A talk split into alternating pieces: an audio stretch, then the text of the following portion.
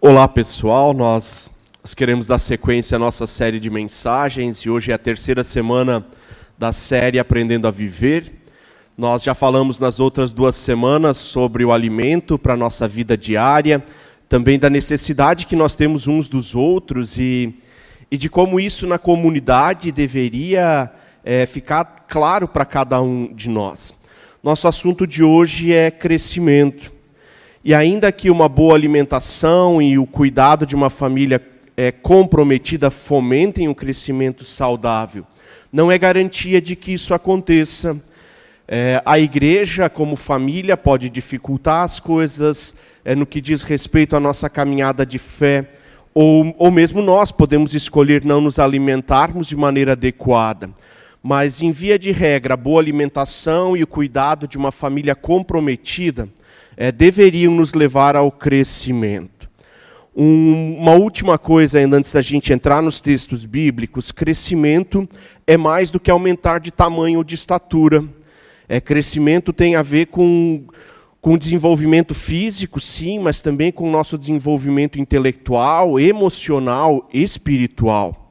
É por isso um versículo que que diz respeito a esse assunto, lá em Lucas capítulo 2, é dito a respeito de Jesus assim: ele crescia em sabedoria, estatura e graça diante de Deus e das pessoas.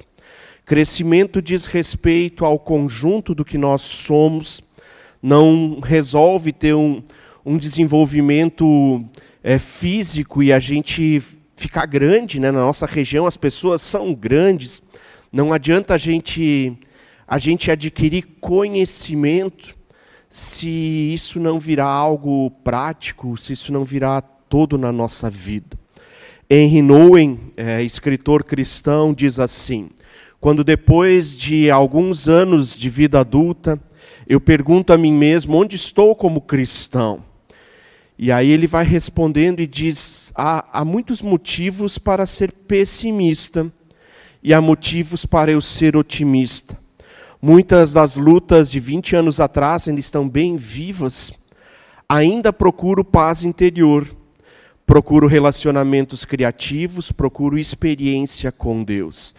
Ou seja, ainda que que haja um nascimento, um desenvolvimento saudável, crescimento, tem coisas que nós levamos para toda a nossa vida. Inquietações, lutas, angústias, ainda assim há algumas coisas que dizem respeito ao crescimento na nossa vida que se tornam perceptíveis e eu quero convidar vocês a olharmos dois textos. O primeiro dele é de 1 Coríntios, capítulo 3, onde Paulo escreve assim: Irmãos, não lhes pude falar como a espirituais, mas como a carnais, como a crianças em Cristo. Dei-lhes leite e não lhes dei alimento sólido, pois vocês não estavam em condições de recebê-lo. Esse texto, aliás, ele é semelhante ao texto que, que na primeira semana eu citei, de Hebreus 5, e Paulo continua: Vocês ainda são carnais, visto que entre vocês há invejas e divisão. Vocês estão sendo carnais e agindo como mundanos. Paulo reconhece que houve nascimento, que houve conversão, que houve uma decisão de seguir Jesus, mas que isso de alguma maneira não não aconteceu naturalmente deles serem levados à maturidade. Ele continua: entre vocês tem pessoas dizendo, eu sou de Paulo, outro dizendo, sou de Apolo. E ele diz: isso é coisa de pessoas mundanas. Afinal de contas, versículo 5, quem é Paulo? É quem é Apolo? E ele continua: Eu plantei, Apolo regou, mas Deus é quem dá o crescimento. Paulo Paulo diz: vocês são infantis, vocês vocês não desenvolveram, vocês não cresceram, vocês não chegaram à maturidade. E os sinais que evidenciam isso é a divisão, é o partidarismo que acontece entre eles, inveja. E ele diz: bom, se é assim, eu também não posso dar alimento sólido para vocês, vocês não têm condições de digerir isso. É interessante como como agora ele muda para uma metáfora que é mais fácil da gente assumir ela para falar de crescimento. Ele fala é, de agricultura agora. Eu plantei, Apolo regou, mas Deus é quem efetua, dá o crescimento. É, na natureza é assim de fato. O crescimento ele acontece por obra e graça de Deus, ainda que tenha cuidado de pessoas, um bom plantio, é, a terra bem adubada e tudo isso. O crescimento ele ele não está ligado a decisões que eu, como agricultor, posso tomar. Mas na nossa caminhada como seres humanos, isso é diferente. É, Para seres humanos, o crescimento acontece por estímulos externos, é por cuidado dos outros, mas no fim da história, por uma decisão nossa, por uma decisão individual de nos alimentarmos, e já voltando para a primeira, para a primeira série, é, para a primeira mensagem da série, é, diz respeito à alimentação que eu e você adquirimos ou não.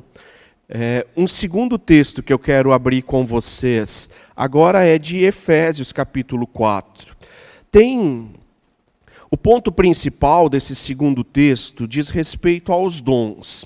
O autor de, de Efésios, e tem uma discussão grande aí de quem de quem é o autor, se é Paulo, se é outro, e isso de fato não, não vem muito em conta. Mas a discussão nesse trecho da carta é a respeito dos dons, da finalidade deles. E o texto diz que os dons foram dados para que as pessoas da igreja é, cresçam numa jornada de fé. E o texto então diz assim, a partir do versículo 7: A cada um de nós foi concedida a graça conforme a medida prometida por Cristo. Por isso é que está escrito: quando ele subiu em triunfo às alturas, levou cativos prisioneiros e concedeu dons aos homens. O que significa subiu? Senão também que ele havia descido às profundezas da terra.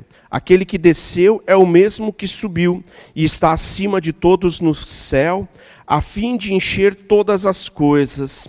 E ele designou alguns para apóstolos, outros para profetas, outros para evangelistas e outros para pastores e mestres, com o fim de preparar os santos para a boa obra do ministério, para a qual o corpo de, para que o corpo de Cristo seja edificado, até que todos alcancemos a unidade da fé, do conhecimento do Filho de Deus e cheguemos à maturidade, atingindo a medida da plenitude de Cristo.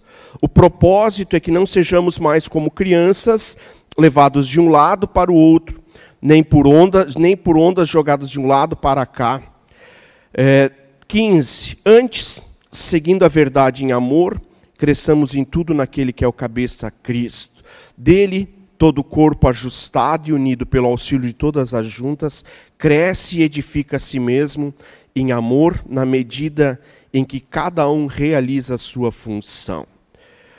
Agora esse texto ele fala mais especificamente de pessoas e de comunidade.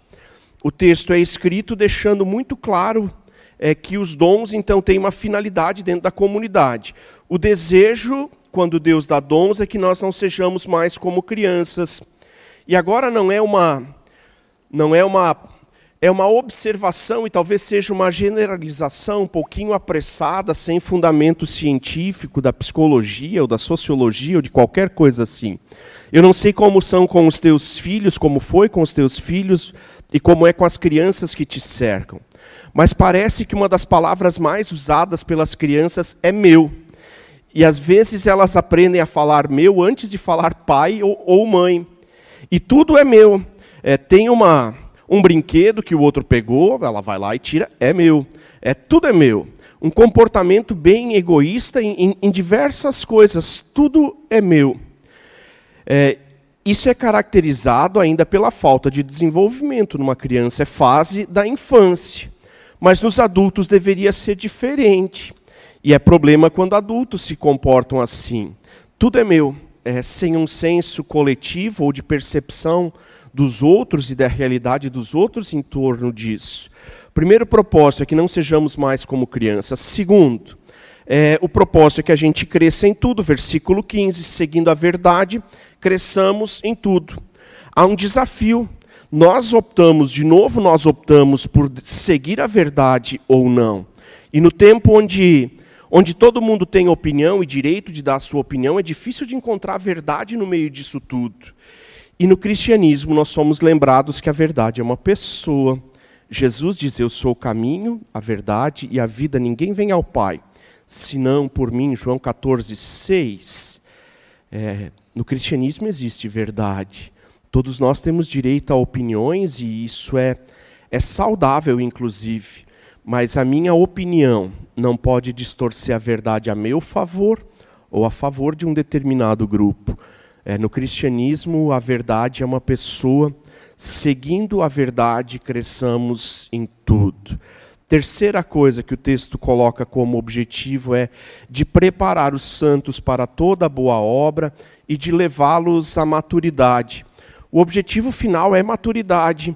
Algumas versões mais antigas da Bíblia falam de perfeita varonilidade.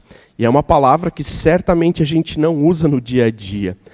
Mas a ideia é essa, de que se torne um, um homem perfeito, varão, varonil, vem, é, é, é essa palavra. A ideia da palavra grega é a capacidade reprodutiva, ou seja, maturidade.